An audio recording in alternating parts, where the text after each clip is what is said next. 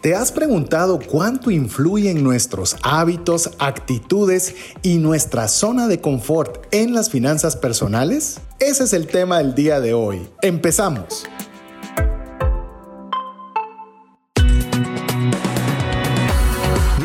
Va más allá de los límites naturales. Nuestro objetivo, darte herramientas que puedan ayudarte a tomar decisiones financieras inteligentes.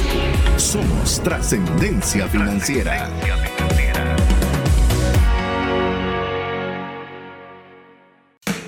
Soy César Tánchez y tengo más de 250 apps en mi teléfono.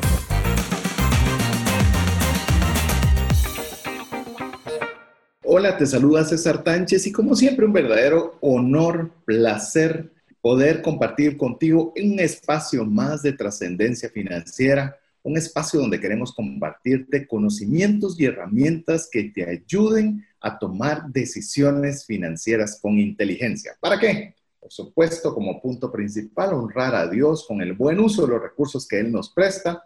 Segundo, por supuesto, tener los, los recursos necesarios para nuestra vida, para nuestra familia, para poderles dar una vida abundante y feliz, pero también poder tener ese tipo de abundancia que nos faculte poder ayudar a una mano amigas. Así que para nosotros eso es trascender finanzas más allá de nuestros bolsillos, que podamos expandirnos hacia otras personas y en el tiempo. Es un verdadero placer poder contar con el favor de su audiencia y ya estamos en el cierre de nuestra serie financieramente, con el tercer episodio que tenemos a cargo el día de hoy, en el cual pues tengo el gusto de poder compartir todo, o haber compartido o estar compartiendo toda esta serie con una persona que aprecio y admiro mucho y aprovecho a presentarla para que pueda saludarles nuevamente, quien ha sido mi coanfitriona durante toda esta serie, que es Sandy de Cardona. Para quienes es primera vez que están escuchando el programa, ella es fundadora y CEO de Faces and Our Cultures y también facilitadora de los programas de Pacific Institute en el, con el taller Pathway to Extreme Success, conocido como PX2. Bienvenida, Sandy. Gracias, César. Como siempre es un honor y es un gusto compartir eh, contigo este programa. Y eh, pues estoy a la orden y, con mucho entusiasmo de compartir los temas que tenemos hoy para, para la audiencia. Muchas gracias, Sandy. Y eh, amigo, amiga que nos escucha, esperamos darle el mejor contenido posible para que usted este tiempo que está invirtiendo con nosotros sea un tiempo, como bien lo mencioné, invertido, no un tiempo gastado. Usted dice, la verdad, pude haber utilizado este tiempo de mejor forma. Al contrario, que usted pueda salir con algún conocimiento que le pueda ayudar a su vida, a su vida en cualquier área de su vida y particularmente al interés del programa que les sirva para mejorar en el uso inteligente de los recursos que usted tiene. Así que el día de hoy vamos a hablar sobre un tema muy interesante que se desglosa en varios. Eh, a ver, voy a, voy a arrancar con la introducción para que ya Sandy pueda comenzarnos a exponer lo que tenemos preparado para el día de hoy. Pero cuando hablamos de la mente, por eso es que la serie se llama Financieramente, Estuvimos hablando en programas anteriores, si usted quiere escucharlos y desea escucharlos, le animo a que regrese a escuchar cada uno de los dos programas anteriores en los que hablamos de las creencias y hablamos de los pensamientos. Hoy vamos a tener un giro interesante porque vamos a hablar de hábitos, vamos a hablar de actitudes y vamos a hablar de la zona de confort.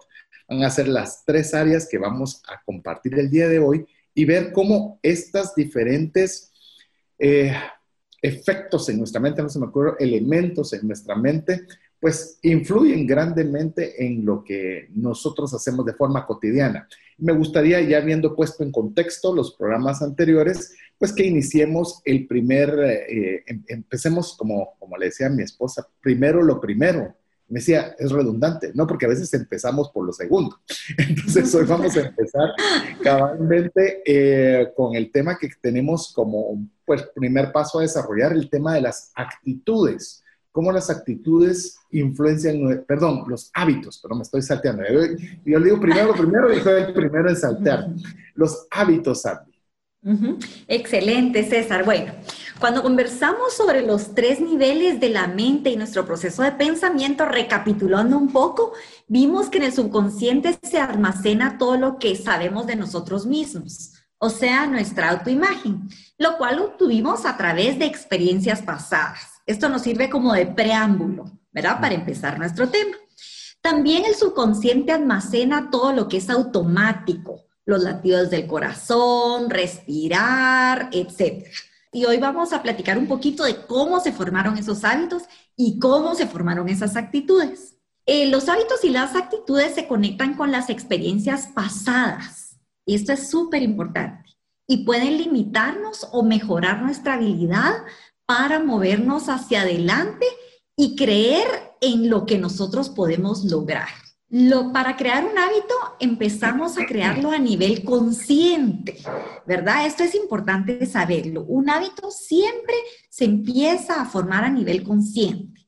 Por ejemplo, cuando aprendemos a manejar, recordemos en este proceso de aprender a manejar, ¿verdad? En ese momento estamos súper conscientes de qué estamos haciendo en dónde están nuestras manos en el timón, si llegamos o no a alcanzar los pedales, cómo se siente el sillón y lo que podemos ver o no en los retrovisores, ¿verdad?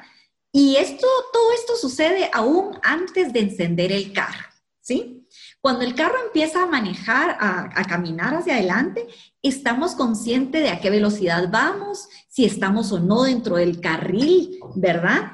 Eh, estamos pendientes de cada uno de estos detalles porque es una experiencia nueva para nosotros.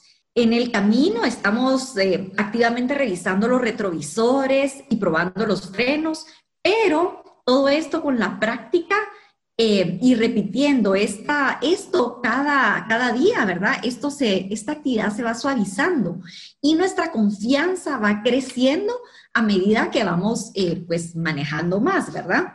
Luego ya podemos ir en la carretera, no sé si ustedes ahora se percatan de, de, de, estas cosas, pero uno va en la carretera pues escuchando un programa o escuchando la radio relajado, a veces hasta, hasta cantando, ¿verdad? Y en este proceso es donde nos damos cuenta que trasladamos un acto consciente a uno subconsciente y creamos un hábito, ¿verdad? Entonces, uno no se recuerda de como Sandy con lo que estás mencionando y perdón para los amigos que no saben qué es un carro. En Guatemala le decimos carro a un vehículo, a un auto, a un coche, eh, dependiendo dónde usted se encuentre, el significado va a ser diferente. Porque es una de nuestras particularidades en Guatemala, la palabra carro. Entonces, un vehículo donde usted se traslada de un lugar a otro y mm, de forma magistral, como lo describió Sandy, creo que hasta mi aclaración resulta redundante porque usted se imaginó exactamente a qué se refería con un, con un carro. Pero sí, Sandy, fui manejando, fui manejando conforme fue describiéndose todo el ejemplo que estaba mencionando.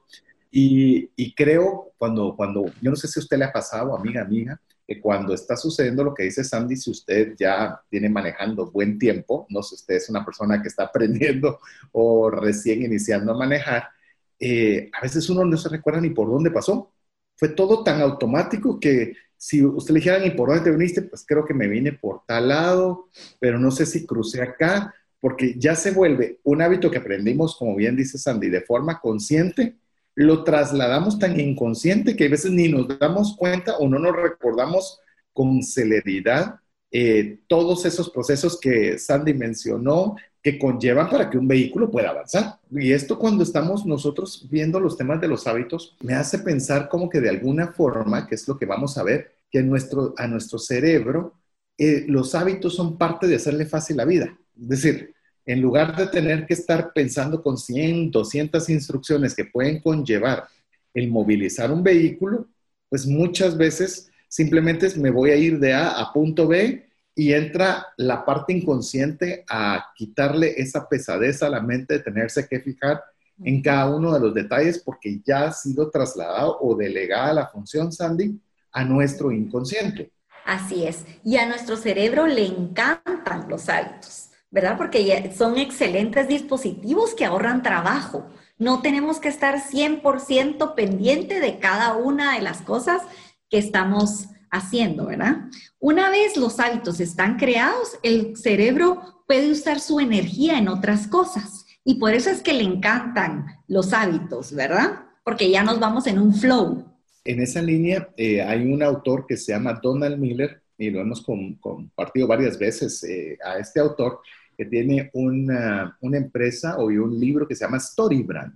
Y él lo que menciona mucho es que nuestro cerebro está desarrollado para consumirse la menor cantidad de calorías posibles. Y lo, y lo expresa en calorías, no es una exageración de mi parte. Entonces el cerebro va a tratar en la medida de lo posible de gastar la menor cantidad de calorías posible porque las está guardando en su sistema muy primitivo para poderse cuidar, proteger y estar disponible en caso de una amenaza o en caso de un peligro.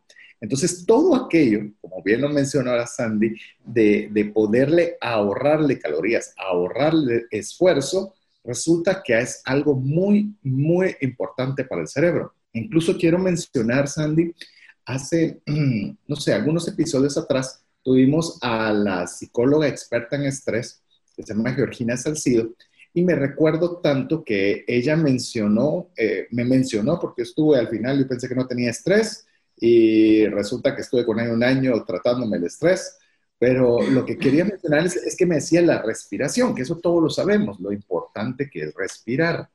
Pero me explicaba por qué. Dice que el cerebro es muy conservador con la energía que utiliza, incluyendo el aire, que el aire es vida. O sea, entonces el cerebro dice, yo soy el órgano más importante del cuerpo, por lo tanto yo me voy a quedar con toda la reserva del aire. Entonces, cuando uno respira profundo y piensa en su respiración y tiene que imaginarse que el aire pasa por todo el cuerpo. ¿Por qué razón? Porque a veces los dedos del pie, el estómago y todo, no les llega el aire, entonces la forma de protestar es con dolor. Comienzan a, decir, yo necesito también aire. Entonces, esos procedimientos que, que, hacemos ya de forma consciente, como diría Sandy, para poderlos trasladar después a un hábito de forma inconsciente, tenemos que respirar profundo para que todo nuestro cuerpo reciba vida, en este caso oxígeno, respira, el aire llegue desde nuestros pulmones a todo el cuerpo. Y esto es, esto amigo, es biología. Es decir, esto es algo que nuestro cerebro va a tratar de hacer constantemente, ahorrarse todo procedimiento que considere que no es relevante para salvaguardar nuestra integridad. Entonces, es bien importante conocer esta parte cuando hablamos de los hábitos, cómo es una delicia, es un postre, es un, es un premio para nuestro cerebro cuando se generan estos hábitos. ¿Por qué le gustan tanto al cerebro estos hábitos, Andy? Sí, eh, gracias César por, ese, por estos ejemplos y solo un comercial. Ahorita que mencionaste eh, Georgina Salcido, su hija se fue en Face, Susi. Ah, Susi Palmieri hace como 12 años. Entonces me sonó, me sonó el, nombre y qué, qué, bueno, me encantaría escuchar su, su programa. Con mucho gusto de comparto el, el, podcast donde estuvo Georgina, ha sido uno de los podcasts más escuchados. Y si ya la conoce una gran persona, como toda la familia de Faces and Cultures, que yo he tenido la oportunidad de interactuar. Así que, y para quienes los amigos que no saben qué es Faces and Cultures, brevemente, Sandy, ¿qué es Faces and Cultures para nuestros amigos? Bueno, eh, Faces and Cultures es una organización que busca empoderar niños y jóvenes, ¿verdad? A través de una experiencia que va a darles una perspectiva más amplia de lo que pueden ser sus oportunidades en el futuro, no solo académicas, sino profesionales. Es un programa de intercambio que se lleva a cabo eh, en Estados Unidos de mediados de octubre a mediados de diciembre también tenemos un programa en Inglaterra. Esto es eh, que se lleva a cabo a mediados de, de año, ¿verdad? Para las vacaciones de medio año y pues ambos programas buscan empoderar, ¿verdad? Dar, enriquecer la vida de los jóvenes para que ellos tengan una plataforma más robusta para buscar constantemente una mejora continua y nuevas oportunidades, ¿verdad? De crecer y eh, alineado con esto, pues PX2, que es el programa de empoderamiento, es un programa de empoderamiento también del que lo que estamos platicando ahorita, eh, que busca eso, ¿verdad? Fortalecer em, las habilidades de vida, la autoconfianza, la independencia de los jóvenes y que ellos vayan tras sus... Esto es Faces in Our Cultures. Empoderamiento. Empoderamiento para jóvenes, ya sea a través de un intercambio o a través de dándoles herramientas para la vida. Así que eso es. en lo que ha girado Sandy en los últimos, uff, ¿cuántos años, Sandy? Casi 16. Casi 16 años. Si usted quiere que sus hijos vivan una experiencia totalmente eh, que le cambie la vida, ya sea a través de poder conocer otras culturas, como es a través de un intercambio o a través de profundizar en cada uno de los elementos que hemos conversado durante estos tres episodios y ni siquiera estamos rascando la superficie del programa, pues bueno, son herramientas que usted puede aprovechar para darle a sus hijos jóvenes. Si usted quiere información, escríbanos al más 502 59 19 05 42 y con mucho gusto les, le enviaremos los datos de contacto de Sandy Así que le animo, amigo, que si usted nos escribe, amigo amiga, nos escribe, díganos qué parte es la que le gustaría conocer, si el tema de intercambio o el tema del entrenamiento. Yo le puedo decir, ambas son muy buenas y sus capacidades de recursos, su capacidad de tiempo eh, le facultan, pues le animo a que haga ambas. Una le servirá, pues ambas le servirán toda la vida. Recientemente estaba hablando con unos amigos eh, y les decía, miren, es que yo creo que el mundo pensaría diferente si viaja. Que a veces pensamos que nuestra pequeña burbuja es el universo y cuando nos damos cuenta cómo son otros países, cómo son otras culturas, cómo es la forma de ver la vida de otros lugares, pues ya no somos un ojo crítico lejano, sino nosotros ya comenzamos a convivir, a entender, a comprender, a abrir nuestra cabeza. Y, y son cosas que creo que si se hacen cuanto más joven, pues mejor. Así que no voy a ahondar en esto porque nos hemos estado a causa de la pandemia bastante encerraditos y, y, soñar en todas estas cosas a veces nos cuesta un poco, pero ya, vamos, vamos avanzando. Eh, Sandy, estamos con el tema de los hábitos, que es, un, eh, es una delicia para nuestro cerebro porque le ahorran trabajo. Es correcto.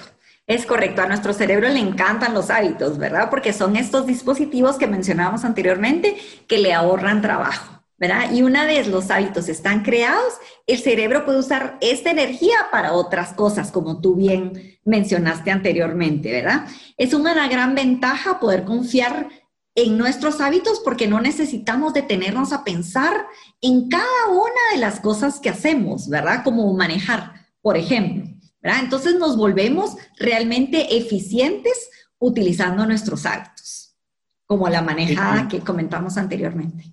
En esa, eso me hizo recordar eh, otra, otra situación cuando a los jóvenes les voy a dar una, poco, una clase de historia no muy lejana. Antes no solo uno apachaba una ventanita y salía todo en la computadora. Había que darle comandos, se le llama comandos al estar escribiendo ciertas palabras para que la computadora entendiera qué era lo que uno quería que hiciera. Eso hace cualquier cantidad de tiempo atrás. Y me recuerdo que eso había eh, introducción a la computación, después computación 1 y así iba uno poco a poco entendiendo cómo funcionaba. Pero el ejemplo que me hacían a mí era para poder hacer un pequeño programita, era relacionado cómo te lavas los dientes. Y cabal tenía que ir una serie de pasos en los cuales para poder llegar a finalmente a agarrar el cepillo de dientes para cepillarse le dan muchas instrucciones que nos dábamos cuenta que si una instrucción no funcionaba, eso ya no permitía el proceso seguir avanzando. En esto, hoy día, eso sigue funcionando igual. Lo único que ya se hacen como algoritmos que juntan todo ese montón de instrucciones en una sola instrucción. Eso, a mi entender, y es por eso quería ponerlo en este momento, es cómo funcionan los hábitos. Es decir, son 50 mil instrucciones pero que ahora ya existe un algoritmo que resume todas ese montón de instrucciones en una sola, que es lavarse los dientes. Lavarse los dientes, perfecto, y ya no tenemos que pensar en cada parte del proceso, sino ese algoritmo funciona para que todo lo que nos hemos propuesto se dé. Eso facilita la computación, eso facilita los bancos, eso nos facilita a todos la vida y eso, según entiendo, ese algoritmo, por decirlo de alguna forma, es lo que son los hábitos para nuestra vida, ¿sabes? Así es. Y no sé si recuerdan en nuestro, en el tema que platicamos anteriormente, hablamos que no estamos al tanto del 80% de nuestra actividad, ¿verdad? En el cerebro, ¿verdad? Estamos al tanto únicamente de 20%. Y los hábitos forman parte de ese 80% que no estamos 100% pendientes, ¿verdad? De cada movimiento. Entonces, en ese 80% es donde entramos en un ciclo de flow, en el cual abordamos nuestros trabajos, nuestros días, la manera, de una manera relajada y en este, en lo que le llamamos flow, ¿verdad? El lado negativo de esto es que solo obtenemos los resultados que hemos obtenido en el pasado, porque es una actividad no intencional, sino que es una actividad automática.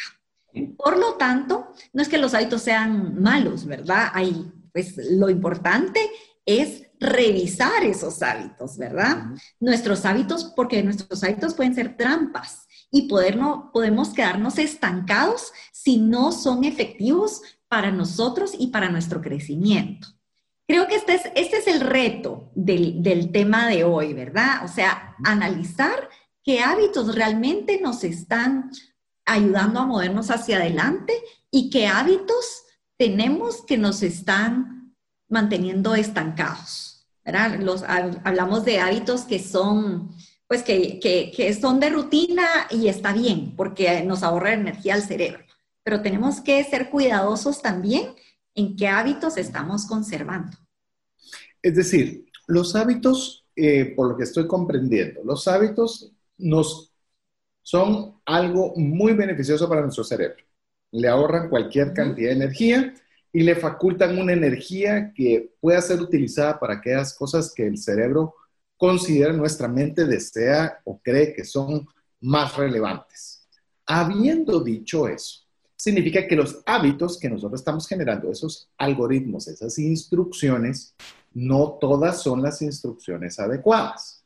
Nosotros podemos haber, eh, no sé, generado un hábito de no lavarme los dientes ¿Por qué? Porque no quiero hacerlo, porque no me gusta, por la razón que sea, y comenzamos nosotros a no lavarnos los dientes y resulta que vamos a tener consecuencias serias con el dentista.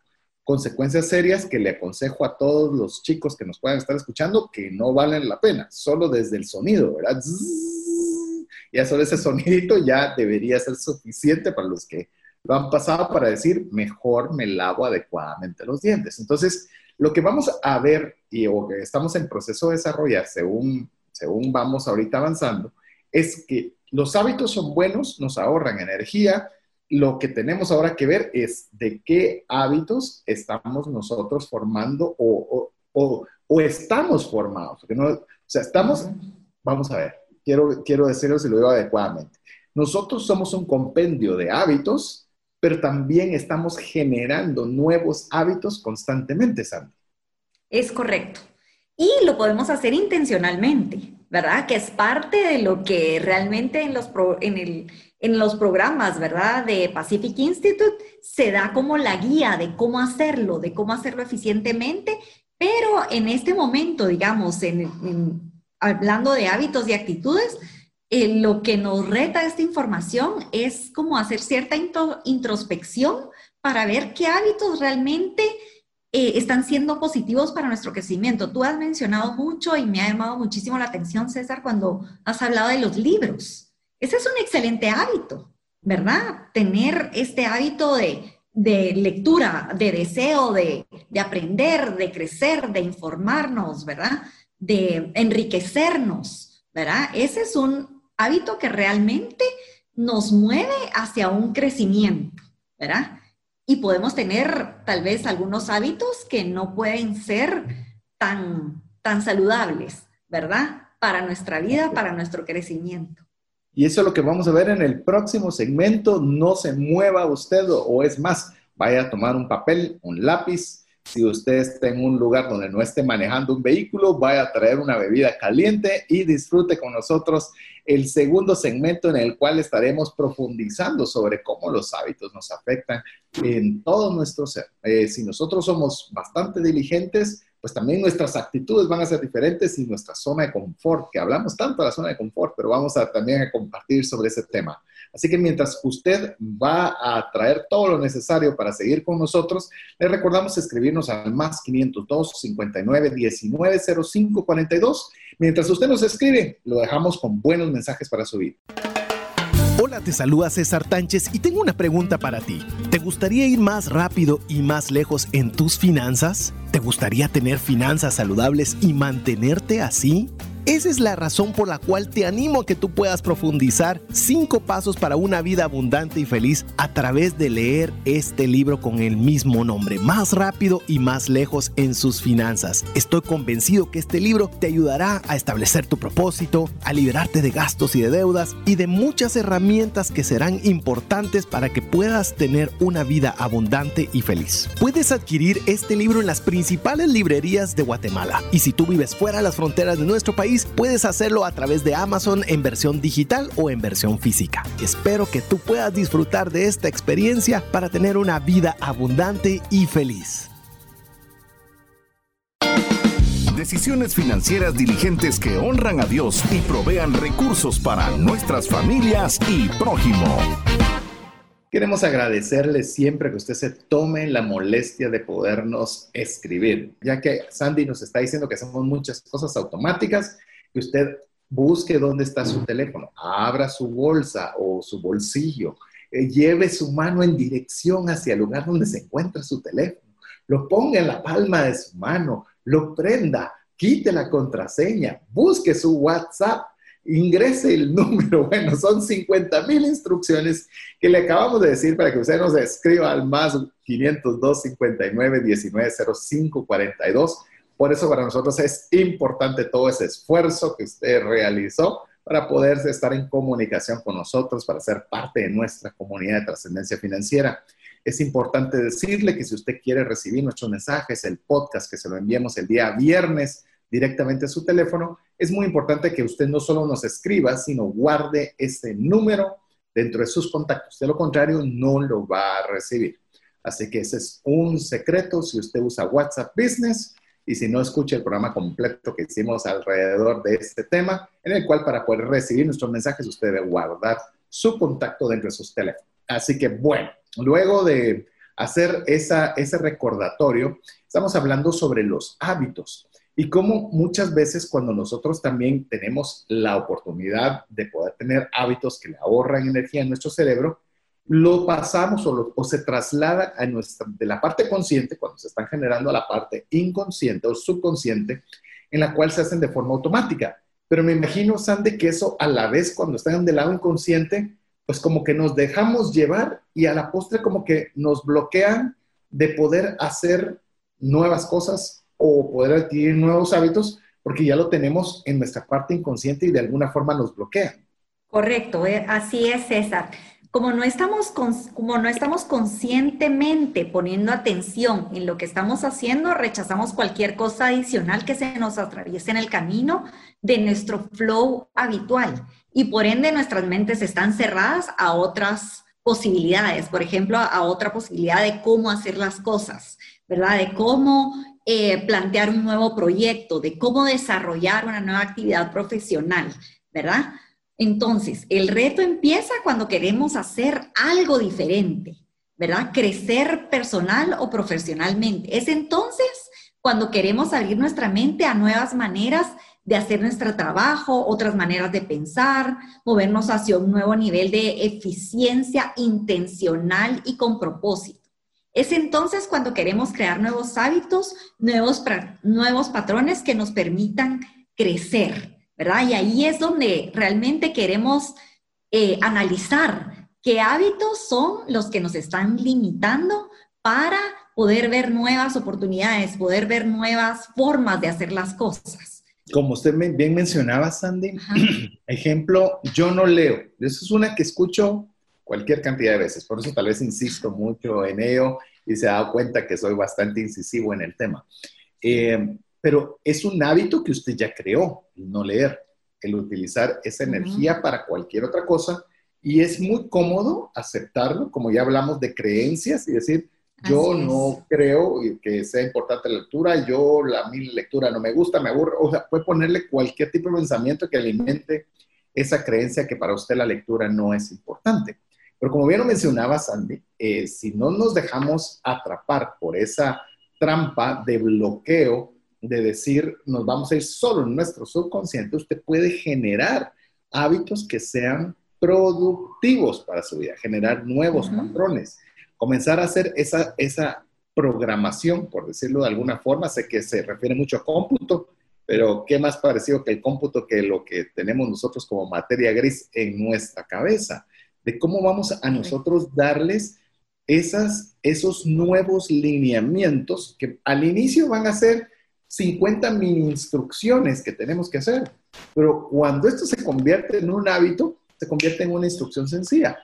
Ejemplo, le voy a poner un ejemplo burdo, disculpe, pero por ejemplo, usted puede proponerse leer cuando usted esté en el baño, mientras usted está esperando que alguien le atienda, mientras le sirven su cena, mientras, yo qué sé, usted puede planificar anticipadamente en qué momento va a tomar un libro.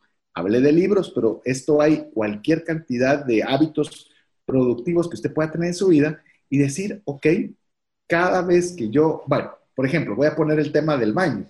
Si usted dice que en el baño, tengo un libro en el baño, pues, es decir, si dado caso tiene que buscar un libro y ya se rompió la inercia, o sea, haga todos los pasos necesarios para que sea fácil. Yo lo voy a hacer cuando me tome el café en la mañana antes de salir al trabajo. Tenga un libro donde usted usualmente se toma el café. Y, y, no importa, tal vez le voy a decir, y Sandy me corregirá en el tema de hábitos y demás, pero no importa la cantidad, lo importante es generar el hábito. Es decir, yo no puedo tomarme un café si no tengo un libro a la mano. O sea, ya, ya, ya hasta se conectan las dos cosas y se vuelve un placer. Eh, un, placer agradable. Yo le decía a, Verónica, y con esto le dejo, le dejo a Sandy que, que, ah, que, diga si estoy o no en la línea adecuada o nos pueda añadir de conocimiento. Verónica es mi esposa, pero les decía, cuando yo estoy en carretera, usualmente paso a, un, a una, una venta de café particular, compro ese café en particular que me agrada mucho y para mí es, un, es una de las cosas que disfruto ir en carretera tomando un buen café en el camino. Y usted dígame, eso no tiene sentido. Ya lo convertí en un hábito, un hábito agradable para mí. Manejar carretera con un buen café de mi lado. Eso, eh, y, no lo tengo para otras cosas, pero así es como se van generando los hábitos, Andy. Es correcto, es correcto. Y lo que mencionabas del libro, ¿verdad? Es ya nuestro piloto automático, que el café y el libro ¿verdad? O sea que uno viene con lo otro, no estamos pensando, ah, bueno, entonces ahorita voy a agarrar el libro, lo voy a abrir, ¿verdad? Ya es nuestro piloto automático que toma ese libro para sumar información, para enriquecernos, ¿verdad? Entonces lo que queremos hacer es ser intencionales en pensar qué hábitos nos están sumando, ¿verdad? ¿Qué hábitos o qué hábitos también nos están limitando? Eh, que, es, lo, que es el, uno de los temas pues importantes de, de, este programa. Y ahorita pues ya vamos a pasar a lo que son actitudes, porque van eh, pues íntimamente relacionados, ¿verdad? Nuestras actitudes también confían en nuestro subconsciente y están basadas en experiencias anteriores y en lo que hemos escogido creer sobre nosotros mismos y no solo sobre nosotros mismos, sino también sobre el mundo que está a nuestro alrededor, ¿verdad? Las actitudes se formaron en base a nuestra historia emocional y se construyeron basadas en cómo nos sentimos en las experiencias que hemos tenido, positivas o negativas, saludables para nuestro futuro o tal vez no, ¿verdad? Las mismas se construyeron en el momento de la experiencia, en el momento en que esa experiencia se estaba llevando a cabo. Mientras más fuerte la emoción atada a esa, a esa experiencia, más fuerte la vía neural construida. Entonces, cada vez que visitamos esa memoria o recuerdo, refuerza ese sentimiento o esa historia emocional creada. ¿verdad? Sandy, quisiera eh, en, esta, en, este, en esta parte, y, menciono mucho a Georgina, ya que usted la conoce también, porque aprendí mucho de ella durante ese año que estuve en terapia, será la forma más correcta, o en sesiones, o lo que sea, como usted quiera mencionarlo, esa serie de reuniones, y ella mencionaba que cuando el tema del estrés está muy elevado, uno debe o debería procurar, perdón, eh, procurar eh, tener momentos donde uno tenga determinado tipo de sensaciones positivas o donde uno se sentía muy bien en cierto momento. Y me recuerdo que, obviamente a través de ciertos ejercicios, mencionaba de algunas actividades que para mí fueran muy agradables. Y luego de, en su momento, me recuerdo, por lo menos la que me recordé en ese momento, era que me recordaba que estaba en una playa en la cual simplemente estaba recostado en la arena, en la cual sentía lo calientito del sol y se oía el mar en la parte de atrás. Y para mí fue un momento muy relajante, muy agradable, porque sentía el sol donde sentía en mis manos la arena, donde escuchaba el sonido del mar y, y no era, llamémosle, no era exagerado de que yo estaba en un yate, ¿no? Pero para mí esa era una sensación muy agradable y me decían, mira, cuando sintas que estás haciendo o, sintiéndote muy mal, regresar las sensaciones de ese lugar. ¿Para qué? Porque te cambia la actitud. O sea, ahora estoy uniendo con lo que estoy aprendiendo, con lo que nos está expresando Sandy, en el tema que la actitud va a formar qué sensaciones o cómo percibí ese momento específico, positivo, como fue en este caso, como también los negativos, ¿verdad? Eh, hay veces que nosotros sentimos repulsión de algo y ni siquiera sabemos por qué tuvimos una mala actitud sobre alguien, que incluso puede ser, yo qué sé, el perfume que usaba me recordaba el momento en el cual una persona fue grosera conmigo y tenía ese perfume. Y tal vez ni nos damos cuenta, pero eso nos hace tener actitudes no correctas. Eh, o como pueden ser las actitudes igualmente positivas, como la que mencioné, el café, en las cuales el estar manejando con una bebida de este tipo a la par es una sensación agradable y me hace manejar con una mejor actitud porque estoy disfrutándolo en lugar de tal vez eh, estar molesto o estar bocinando a todo el mundo o ver que voy tarde o cuánto tiempo me va a tomar en llegar. Y son esas pequeñas variaciones que son experiencias, como lo menciona Sandy, pero que me imagino que nosotros también podemos eh, añadir voluntariamente la actitud haciendo esas uniones, como hablamos ahorita, de forma no planificada, café con libros, Sandy. Correcto, correcto. Es que sí, justo lo que, lo que tú mencionas, César, queremos también ser intencionales en, esa, en lo que queremos reforzar. ¿verdad? Entonces, si vamos a recoger una memoria de algo positivo, esto es lo que va a traer a nuestro subconsciente. Recordemos que nuestro subconsciente no sabe que es real, ¿verdad? Que está pasando en ese momentito. Entonces nosotros podemos ir y pensar, ay, en ese momento que me sentí tan bien, cuando hice esa excelente presentación, cuando me felicitaron por esa presentación, o ese momento en que estaba en la playa, como tú dices, ¿verdad? Tranquilo, calmado, disfrutando del, buen clima, de paz, ¿verdad? Entonces, uno piensa, eh, nosotros pensamos en imágenes, ¿verdad? Pensamos, eh, cuando traemos un pensamiento, ¿verdad? Decimos, bueno, voy a pensar en la playa. Entonces, si pienso en la playa, empiezo a traer todas esas, emociones conectadas con esa experiencia.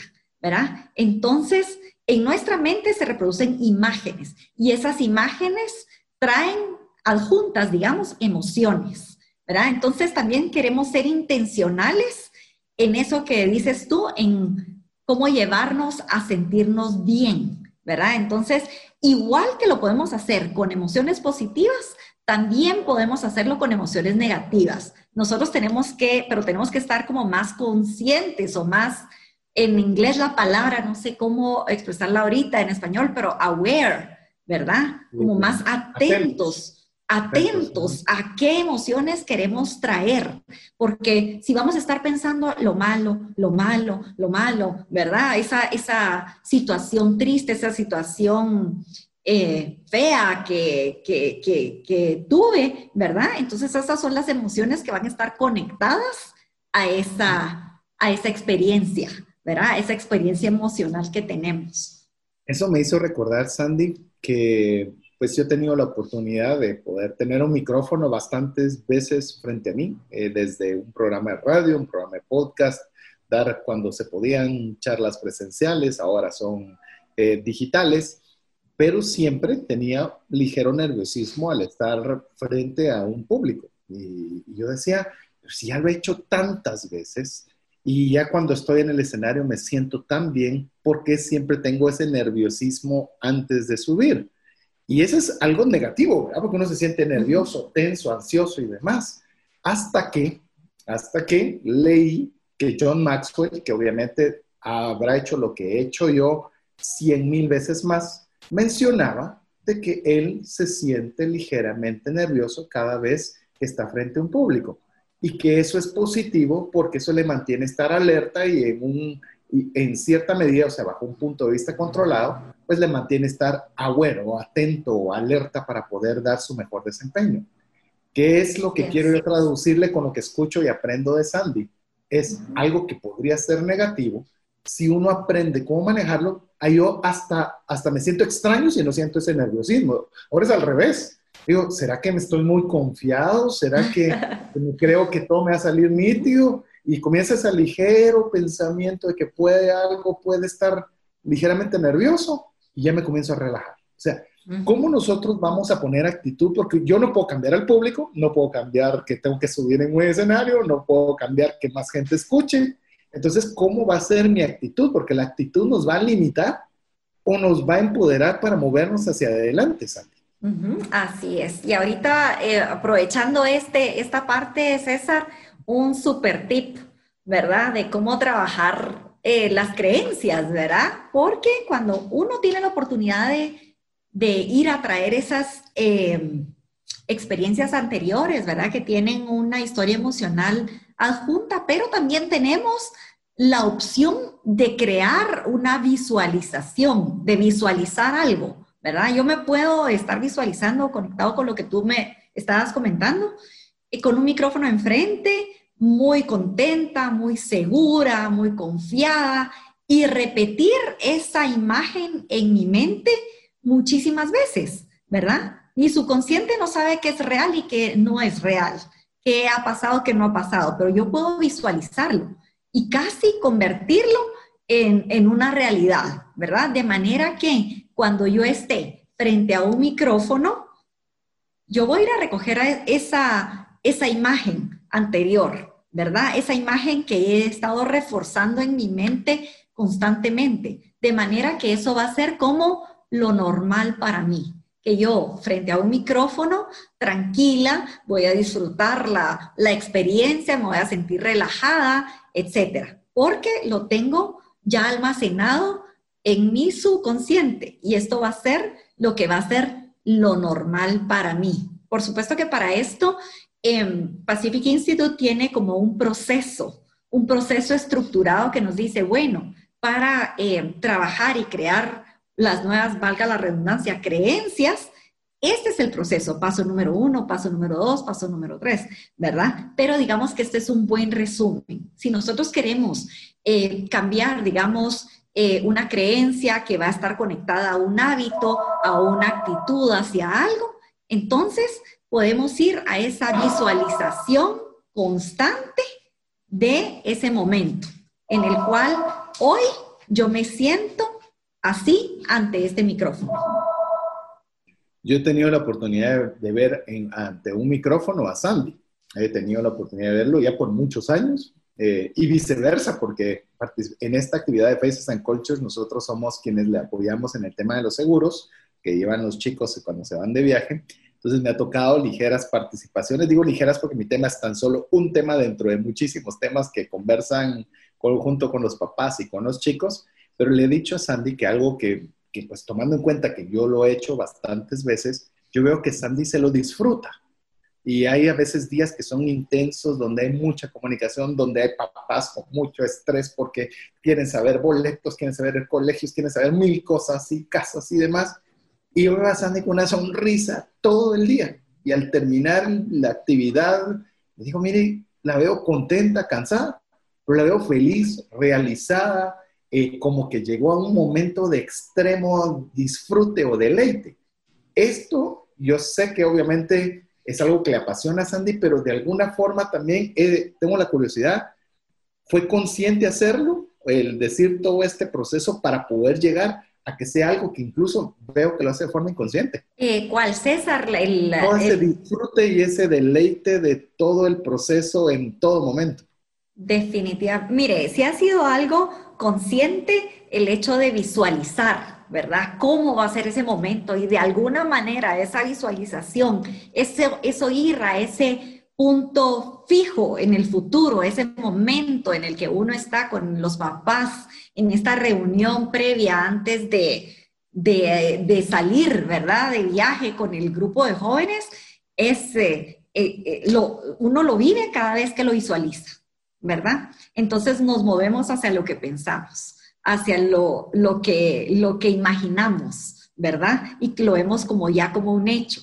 Entonces, eh, sí, conscientemente sí eh, visualizo esa, ese momento, ¿verdad, César? Y no solo eso, sino también pues el hecho de tener un micrófono enfrente, pues eh, recordando algunos años, ¿no? No tantos atrás, pero realmente yo, mi mente se ponía en blanco una vez tenía un micrófono enfrente, sí, era, era qué nervios, ¿verdad? Y tal vez lo había, eh, había repasado todo el script, ¿verdad? Que iba a decir, pero eh, los nervios, ¿verdad? la creencia de que era algo difícil para mí, eh, me limitaba definitivamente a hacerlo de una manera fluida, ¿verdad? Pero todo se puede ir trabajando y esto es, esto es lo importante, esto es lo importante que tenemos que saber, que todo esto puede modificarse y todo eso puede cambiarse para bien, cambiando la creencia, cambiando, cambiamos la actitud y cambiamos el, el, hábito, ¿verdad? Entonces... Eh, y ya viene la actitud. Ya le tenemos ya viene la, actitud adecuada para poderlo para poderlo efectuar de la forma que usted bien nos ha, nos ha llevado. Porque yo creo que algo que es importante es que nosotros tendemos a confundir, por ejemplo, lo positivo como bueno, como una norma general, y lo negativo como malo, o sea, porque a veces nosotros nos inclinamos hacia algo o hacia, o nos alejamos de otra cosa. Y algo negativo puede ser, yo voy a huir de algo que me está haciendo daño. Correcto. Eso no es negativo, eso, eso pasa a ser algo que es parte de nuestra salvaguarda. El hábito, la actitud. Eh, yo, por ejemplo, le puedo mencionar con el tema financiero y es algo que me gustaría, por lo menos para ir cerrando este segmento, eh, cuando usted piensa en ahorro, ¿qué piensa en ahorro? O sea, ¿cómo lo vuelvo un hábito y cómo le añado una actitud que me ayude a que sea un hábito que, que, que se impregne dentro de mi ser? Ok, le voy a dar una. Un, hábito es que usted puede pedirle a, a, la institución que le paga con su cheque, supongamos que usted le paga a un banco X, y usted le diga, quiero un ahorro automatizado que me descuenten inmediatamente X cantidad de mi cheque. Y lo ponga en una cuenta de ahorro. Eso es hacer un hábito más fácil. O si no, cuando usted recibe el cheque, decir, ok, antes de cambiarlo, voy a cambiarlo y voy a sacar esta cantidad y la voy a retirar para X. Pero ese es tan solo hacer o tratar de hacer un hábito del ahorro. Pero ¿sabe que es importante la actitud? ¿Para qué voy a usar ese ahorro? Cuando usted se ponga qué va a hacer con ese dinero que va a ahorrar y va a decir, yo qué sé, se va a ir de viaje, se va a comprar unos zapatos nuevos, va a llevar a sus, a sus hijos a cenar, va a invitar a un amigo, no sé. Pero cuando usted le pone eso, lo va a hacer con alegría porque sabe para qué lo va a hacer. Eso es algo que lo va a hacer de primero consciente y seguramente no va a ser agradable decir, ala, yo este dinero mejor lo usaría y, comienza a pelear en su cabeza. Pero cuando lo comience a hacer de forma frecuente, con el objetivo, con esa visualización, decía Sandy, en nuestra cabeza, resulta que de pronto usted lo va a hacer con alegría y de forma inconsciente. Ok, bueno, de igual manera eh, que con los hábitos, las actitudes nos pueden limitar eh, y empoderar para movernos hacia adelante, ¿verdad? Podemos saber cuándo nos están, o mejor dicho, es el momento de empezar a, a hacer ese análisis de cuándo nos están limitando o empoderando para movernos hacia adelante. La actitud es la manera en la cual nos inclinamos hacia un estímulo o situación. Por ejemplo, cuando nos inclinamos a escoger nuestra comida favorita o nuestra música favorita, quiere decir que tenemos una actitud positiva hacia esa música o a esa comida. Cuando nos alejamos de algo, como por ejemplo, se me ocurre ahorita pues, las arañas o las culebras, significa que no tenemos una actitud, que tenemos una actitud negativa hacia estos bichitos, ¿verdad? No quiere decir que lo positivo es algo bueno y lo negativo es algo malo, sino quiere decir que nos inclinamos hacia algo o nos alejamos de algo, como César bien decía eh, anteriormente. ¿verdad?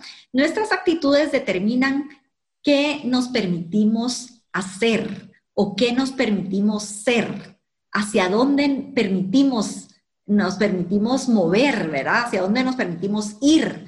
Lo más interesante de las actitudes es que no estamos al tanto de ellas hasta que establecemos una meta. Nuestra meta se convierte en un punto fijo en el futuro y nosotros podemos inclinarnos hacia la meta o alejarnos de ella. Y con ese pensamiento queremos terminar este segmento para que usted pueda, le insisto, si todavía no lo tiene a la mano, tener un papel y un lápiz, o bien escribirnos al más 502 59 19 05 42, que con mucho gusto le estaremos enviando el día viernes el podcast para que usted pueda ponerle, ponerle pausa a cada una de aquellas partes que usted necesita aprender recordar e implementar en su vida. Lo dejamos con breves mensajes y estamos de vuelta muy pronto con usted. Hola, te saluda César Tánchez y tengo una pregunta para ti. ¿Te gustaría ir más rápido y más lejos en tus finanzas? ¿Te gustaría tener finanzas saludables y mantenerte así? Esa es la razón por la cual te animo a que tú puedas profundizar cinco pasos para una vida abundante y feliz a través de leer este libro con el mismo nombre, más rápido y más lejos en sus finanzas. Estoy convencido que este libro te ayudará a establecer tu propósito, a liberarte de gastos y de deudas y de muchas herramientas que serán importantes para que puedas tener una vida abundante y feliz. Puedes adquirir este libro en las principales librerías de Guatemala y si tú vives fuera de las fronteras de nuestro país, puedes hacerlo a través de Amazon en versión digital o en versión física. Espero que tú puedas disfrutar de esta experiencia para tener una vida abundante y feliz. Mensajes vía WhatsApp 502 59190542. Así que amigo, espero que usted esté disfrutando, perdón, amigo, amiga, señor, señora, niño, niña, joven, jovencita, que usted esté disfrutando de esta serie que hemos trabajado con mucho cariño y he tenido el gusto de tener como coanfitriona a Sandy de Cardona, que hemos titulado esta serie Financieramente, cómo nuestra mente influye en todo lo que hacemos, pero también cómo influye y su importancia, su relevancia en el uso del dinero. En esta oportunidad estamos conversando sobre los hábitos, esos hábitos, cómo nosotros podemos acompañarlos de la actitud necesaria, que no solo es decir buena actitud, voy a contarle rápido una, una, historia muy sencilla que me, que me, pasó algunos años atrás. Estaba celebrando mi cumpleaños en cierta oportunidad, mi esposa me contrató una de estas carretas que venden hot dogs, no digo chucos porque todos lados no entenderían qué es, pero los guatemaltecos sí entendemos que son unos chucos, eh, y estaban comenzando a, darlos, etcétera, pues yo obviamente estaba de cumpleañero, entonces atendía a varias personas, pero me dio risa preguntarle a mi sobrino, que en ese momento era pequeño, y le digo, ¿qué te parecieron los hot dogs? Pues me parecieron muy buenos, pero la señorita no tenía buena actitud. entonces le pusimos los hot dogs sin actitud, porque hay veces, obviamente, podíamos de forma muy manual hacer el hábito de entregar algo, pero entregarlo de mal modo, entregarlo de mala gana, eh, tal vez contestar inadecuadamente. Es decir, los hábitos los tenemos que acompañar de buenas actitudes para que tengan buenos resultados en nuestras vidas, porque de lo contrario, también los hábitos pueden hacer que dejemos cosas al olvido, Sandy, cosas que realmente quisiéramos o creemos o nos gustaría tener, pero por no tener los hábitos, puede ser que lo estemos relegando eh, al tiempo o relegando ah, de, importancia para nuestra vida, Sandy. Es correcto, no solamente los hábitos, sino también las actitudes, ¿verdad, César? Eh, lo más importante es que, es que estemos conscientes que ni de las actitudes ni de los hábitos estamos al tanto. Y nuestras metas en el futuro se convierten en un punto fijo. ¿verdad? Y nosotros podemos inclinarnos hacia ellas o alejarnos de nuestras metas o nuestros objetivos, ¿verdad?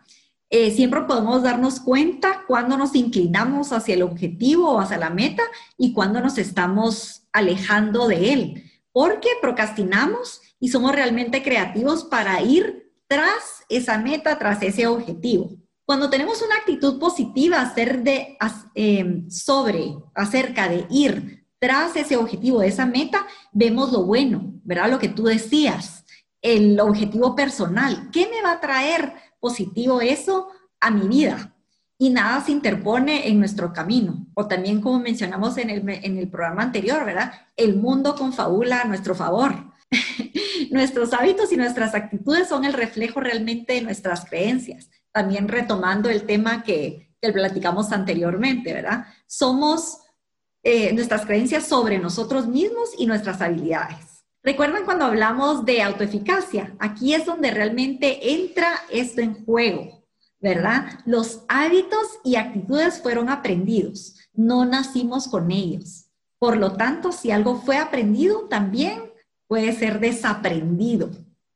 Y dado que nuestros hábitos y nuestras actitudes fueron aprendidos de primera mano, de igual manera nuestros hábitos y nuestras actitudes también pueden ser aprendidos, ¿verdad? Nuevos hábitos, nuevas actitudes. Lo importante es que seamos realmente, eh, nos hagamos un poco de introspección, ¿verdad? Sobre nuestros hábitos actuales y sobre nuestras actitudes actuales la actitud, como tú mencionabas, sobre el ahorro.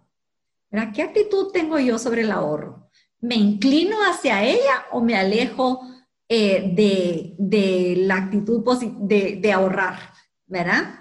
Me pongo creativa para entonces gastar, ¿verdad? Y me alejo de mi meta de ahorro, ¿verdad? En la mayoría de los casos, los hábitos y las actitudes han sido instaladas en nuestro subconsciente por accidente y no intencionalmente, César. Esto es algo importante que queremos revisar, ¿verdad? Muchos de ellos pueden estar limitándonos a alcanzar nuestras metas, ya que podemos estar como muy, muy cómodos con nuestros hábitos y actitudes actuales que nos limitan a crecer, ¿verdad? O sea, yo estoy súper acostumbrada a gastarme hasta el último quetzal depositado en mi cuenta mensual. Entonces quiero compartirles una historia personal en, la cual, en referencia a lo que estaba mencionando Sandy. Yo eh, quería, eh, me gusta el fútbol y siempre quería ir a un mundial de fútbol. Siempre, siempre era algo que yo diría, a la que fenomenal va a ser ya había sido en México, ya había estado en Estados Unidos y no había ido y siempre estaba con que quería ir, pero nunca iba. Entonces, eh, podía yo tener pensamientos interesantes, pero no había sido formalmente una creencia y mucho menos generado el hábito y mucho menos la actitud. Hasta que llegó un día que mencioné, ya me da hasta pena decir que quiero un mundial y nunca voy. Entonces resulta que el mundial era en 2014, que era en Rusia, eh, perdón, Rusia fue 2018, en el 14 fue en Brasil y digo, ok, me voy a proponer ir a ese mundial. Entonces comencé a decir, ok, lo vamos a hacer, ¿qué necesito hacer para ello? Bueno, ¿cuánto podría costar? ¿Cuánto dinero podría ser el total? ¿Cómo vamos a hacer los hábitos de ahorro? Tengo, no recuerdo en este momento, dos, tres años para poder ahorrar. Voy a ahorrar todos los meses tanto para que cuando llegue y comenzar a hacer la planificación completa con buen tiempo para poder asistir a un mundial. ¿Sabe qué es interesante? Voy a resumir esa historia, es muy larga, corta en decirle que gracias a Dios pude estar, pude estar en, en, un, en ese mundial de fútbol. Mencioné Rusia porque también tuve la oportunidad de ir al de Rusia, pero en el caso de Brasil específicamente, eh, una cosa es ahorrar. Uno ahorra, uno genera la emoción de que va a ir a este lugar, pero ¿sabe qué es lo que sucede? Todo se confabula, como lo habíamos dicho, cuando hay fe, todo confabula para que se dé una realidad.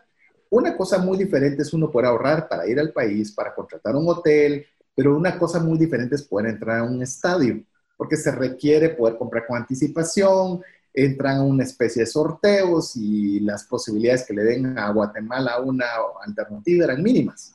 Pero sabe, yo logré tener las mejores entradas disponibles, por lo menos para la venta, disponibles para entrar a cinco juegos, incluyendo uno de octavos de final en la ciudad de Río de Janeiro.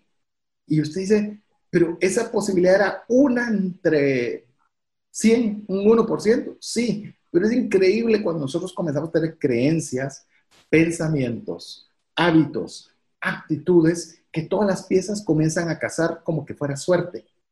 Y eso son cosas cuando usted se da cuenta, una, que es el poder de la fe, cuando usted une todos estos factores que estamos hablando. Por eso digo que esto tiene que ver con finanzas más que decirle que haga un presupuesto, que controle sus gastos, porque usted te dice, qué aburrido, qué aburrido, qué aburrido, qué aburrido. Si lo fácil es gastar, lo fácil es, es, es endeudarme, lo fácil es no hacer nada.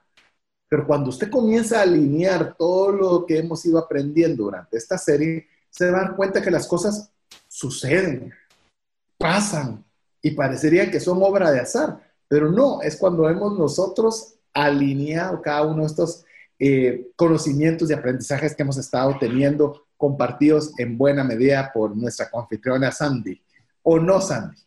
Es correcto. Y aquí, pues, eh, con, eh, relacionado a lo, que, que comenta César, se me ocurre conversar o, o, retomar el tema de autoeficacia, ¿verdad? Que es hacer que las cosas sucedan. Pero cuando tú haces las, que las cosas sucedan es también porque tienes la creencia que puedes hacerlo, ¿verdad? Y, todo, y esta creencia va conectada con tus hábitos y con tu actitud, ¿verdad? Tu actitud hacia el ahorro, tu actitud hacia una estructura, tu actitud hacia viajar, ¿verdad? Porque hay personas que no tienen una actitud positiva hacia viajar, ¿verdad? El miedo, ¿verdad? De salir de la zona de confort, que vamos a entrar pues más adelante, eh, los puede limitar, entonces, hacer que las cosas sucedan es un componente de, varios elementos, iniciando por la creencia, ¿verdad? Por la creencia de que, es algo que, yo puedo hacer, ¿verdad? Que yo puedo, yo puedo hacer que se alineen todos esos elementos para eh, llevar a cabo mi plan, para lograr mi objetivo, mi meta. Y estoy segura, César, que tú podías verte, tú podías visualizarte ahí en Brasil, ya ¿verdad? O en Rusia, ya en ese, en ese estadio, ¿verdad? Eh, presenciando uno de esos juegos. Entonces, este es un elemento súper importante en la autoeficacia. Este es un elemento súper importante en la creencia. Verse ya ahí, ¿verdad? En el momento, disfrutar la emoción, ¿verdad? Todo esto es, forma parte muy importante de, de lograr la meta. Inclusive cuando hablamos, Sandy, eh, eh, ya mencionándolo se oye fácil, ¿verdad?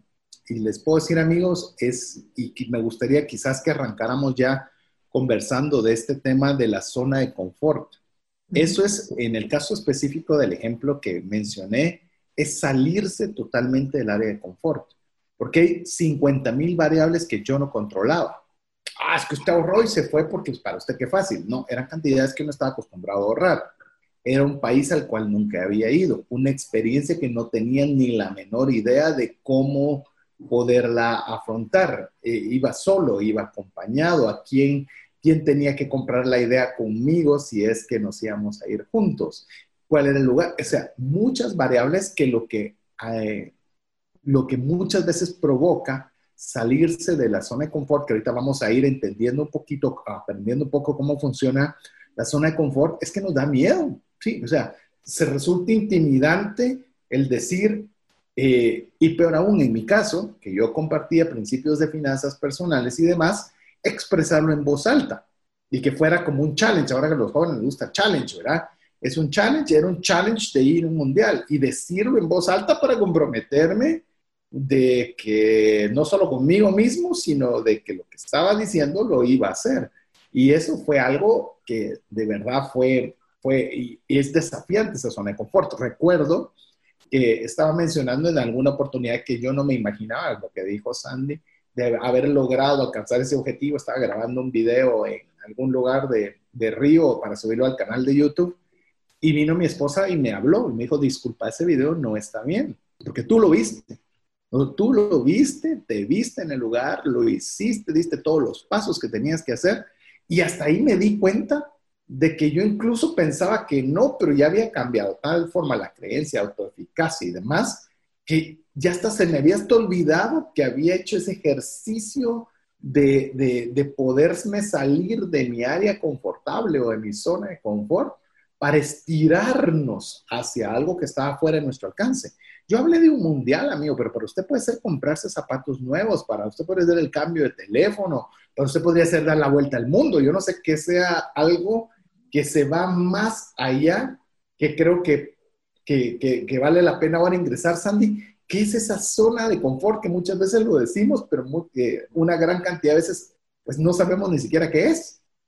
Justo, es donde nos sentimos cómodos, ¿verdad? En donde fluimos sin pena, sin tensión, ¿verdad? Donde sabemos que podemos controlar las variables a, a nuestro alrededor comentando lo que tú mencionas, César, hace un momentito, eso de que te podías como, habías hecho el ejercicio.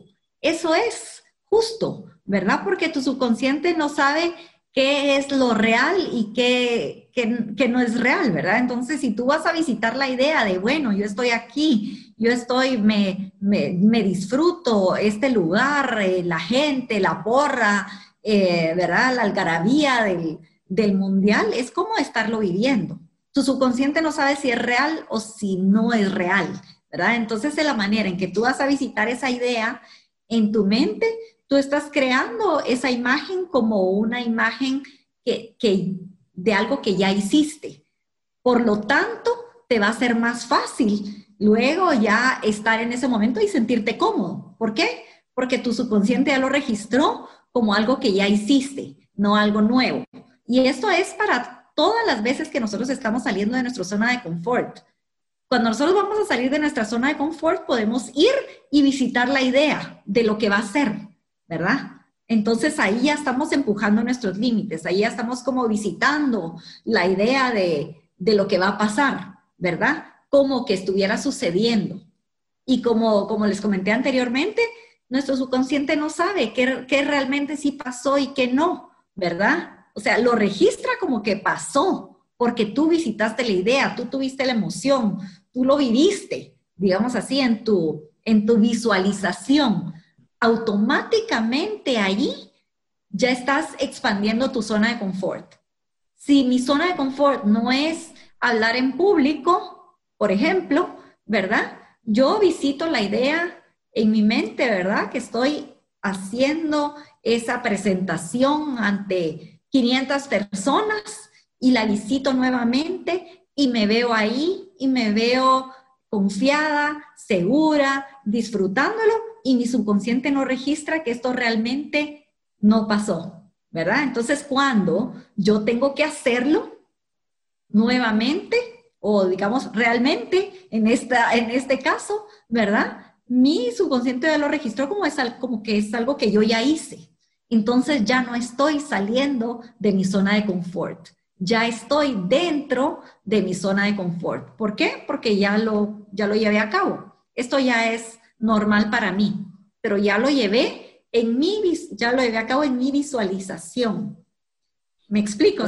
Sí, Sandy, inclusive me hizo pensar, y, es, y en eso estaba pensando mientras la estaba escuchando, en que muchos eh, conferencistas, por decirlo algo, o, charlas motivacionales y demás, todo es atacar la zona de confort. Ah, es que ya como, como acomodarse. O sea, es un equivalente a acomodarse.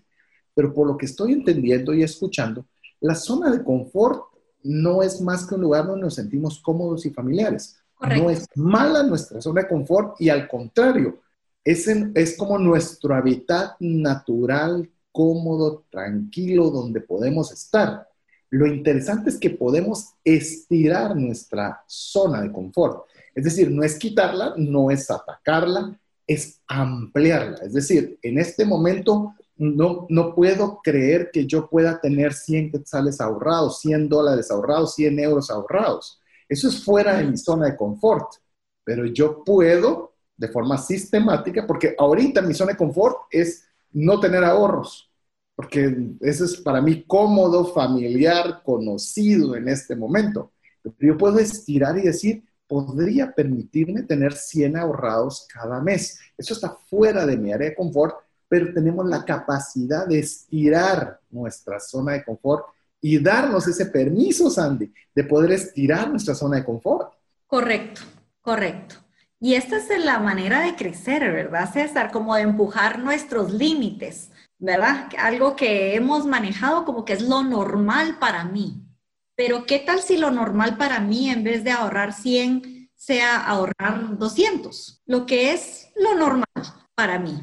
Todos sabemos cómo nos sentimos cuando estamos dentro de la zona o lo que es familiar para nosotros, ¿verdad? Dentro de la zona todo es fácil, estamos sonriendo y todo fluye a nuestro alrededor suave, ¿verdad? No estamos operando ningún tipo de, de estrés porque nos sentimos confiados.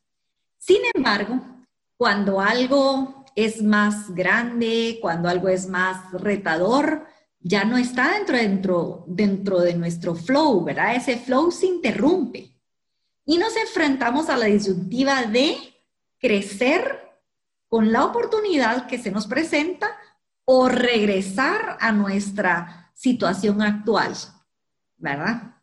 Eh, como tú decías, ¿verdad? Yo puedo permanecer con mi ahorro de 100 o puedo realmente tratar de empujar mis límites, ¿verdad? Y moverme a 200. Después 200, ya cuando está dentro de mi zona de confort, donde yo ya lo he hecho por seis meses, esa va a ser mi zona de confort. Pero ¿qué tal si yo quiero es estirar, empujar mis límites más y que sean 300? ¿Verdad? O sea, nosotros vamos como manejando nuestras zonas de confort. Inclusive, eh, yo creo que cuando nos exponemos con otras personas de otras realidades, y llamemos de alguna forma, son propulsores de ampliar nuestra zona de confort. Como por ejemplo usted, amigo, amiga, que está escuchando este programa y, lo que, y hubo algún concepto o algo que usted no sabía o no comprendía, inmediatamente le estamos ampliándole su zona de confort. En el momento que usted decide, pues sí, yo quiero implementarlo y quiero hacerlo en mi vida y no, y esto me era familiar, pero me voy a expandir un poco más. Y es algo que, eh, por ejemplo, en lo particular me gustaba mucho ir, y me lo digo en pasado porque no se ha podido por las situaciones obvias, a lo que son una convención de educadores financieros en Estados Unidos, porque mi zona de confort era, ok, ya he logrado hasta esto acá, pero cuando uno se expone a otras realidades que son mucho más grandes, y por eso lo importante de Faces and Cultures, de exponeros a otras culturas, de exponeros a otras realidades, porque la cabeza se tiene que ampliar, la mente, la zona de confort se amplía uno se da cuenta, por ejemplo, Sandy mencionó 100, 200, 300 en ahorro.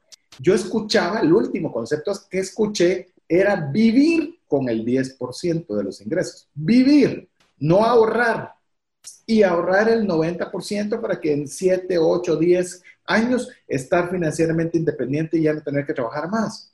Eso para mí era volarse la carpa, pues eso era, eh, ¿cómo puedo yo vivir? Me ponía yo en el mismo, ¿cómo puedo vivir con un 10%, con un 20%, con un 50%? Me parecía algo increíblemente ambicioso. Pero eso es cuando uno también se expone a otro tipo de personas y realidades que le hace ver, pues entonces 10% no es tan, tan difícil tampoco. Pues tal vez no quiero llegar a 50 ni llegar al 10, pero me voy a animar a ahorrar un 25 o un 30%. O por qué no decirle a nuestros jóvenes que no están pagando casa, que no están pagando universidad, que no están pagando colegio, de que se animen a ahorrar de una forma amplia, exuberante, pero eso también, amigo, es muy importante cuando usted escucha eh, programas como Trascendencia Financiera, lee libros, se expone a experiencias como la de Faces and Cultures o la de PX2 a sus jóvenes. Les hace ver que su cabecita no es solo lo que piensan, sino les amplía esa zona de confort para darse permiso de pensar en otras cosas. Correcto. Pues retomando con lo que tú dices del de lo del intercambio cultural, ¿verdad? Cuando los niños están expuestos a otra cultura, donde, digamos, trascienden esos límites o esas barreras culturales o de idioma, después eso, digamos, ellos van a Estados Unidos y comparten con personas de otra cultura, de otro idioma, de otra eh, de otro background, por decirlo así, ¿verdad? No sé cómo decirlo en español. En este de otras realidades, de otro contexto. De otro contexto, correcto, ¿verdad? Pero después eso se convierte en lo familiar para ellos, ¿verdad? De manera que si ellos más adelante tienen la oportunidad de tomar un trabajo que los exponga a, a esa, a esa, a otros, a ir a hacer contratos, por ejemplo, a otros países,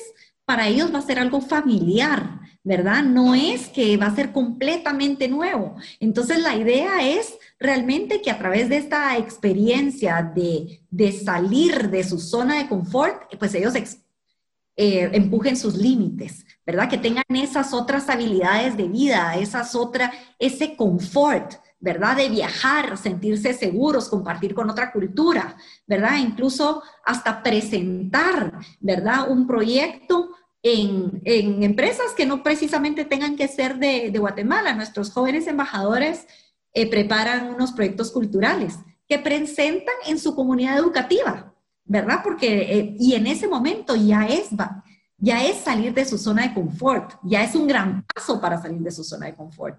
Pero lo que estas herramientas les van a dar para más adelante va a ser esa confianza, ¿verdad? De salir y poder exponer ante gente que, que habla otro idioma, ¿verdad? Que vive en otro país y que no exista esa barrera o ese miedo limitante para esas oportunidades que se les puedan presentar en el futuro. Inclusive, imagínense, tan, tan amplio es la zona de confort que se amplía de que luego de exponer en otro idioma a personas no conocidas en un lugar no conocido, imagínense cuando regresan a su país donde conocen las personas, o sea, se vuelve que al ampliar esa zona de confort, pues lo que antes consideraban que era esto, ahora lo ven como algo normal y familiar. Sandy, llegamos al final del programa. Me gustaría, independiente que nosotros podamos eh, poderle compartir tus datos a la audiencia que pudieras darle dónde pueden localizarte las personas que deseen tanto para el intercambio cultural, pues ellos lo puedan tener a profundidad, lo cual considero que si se tienen los recursos y el tiempo, amigo, amiga, aproveche la oportunidad. Es tuyo el tiempo, Sam. Eh, pueden pedir la información a través del correo info arroba facesandcultures.com eh, o a mi teléfono 5632-1896. 5632-1896.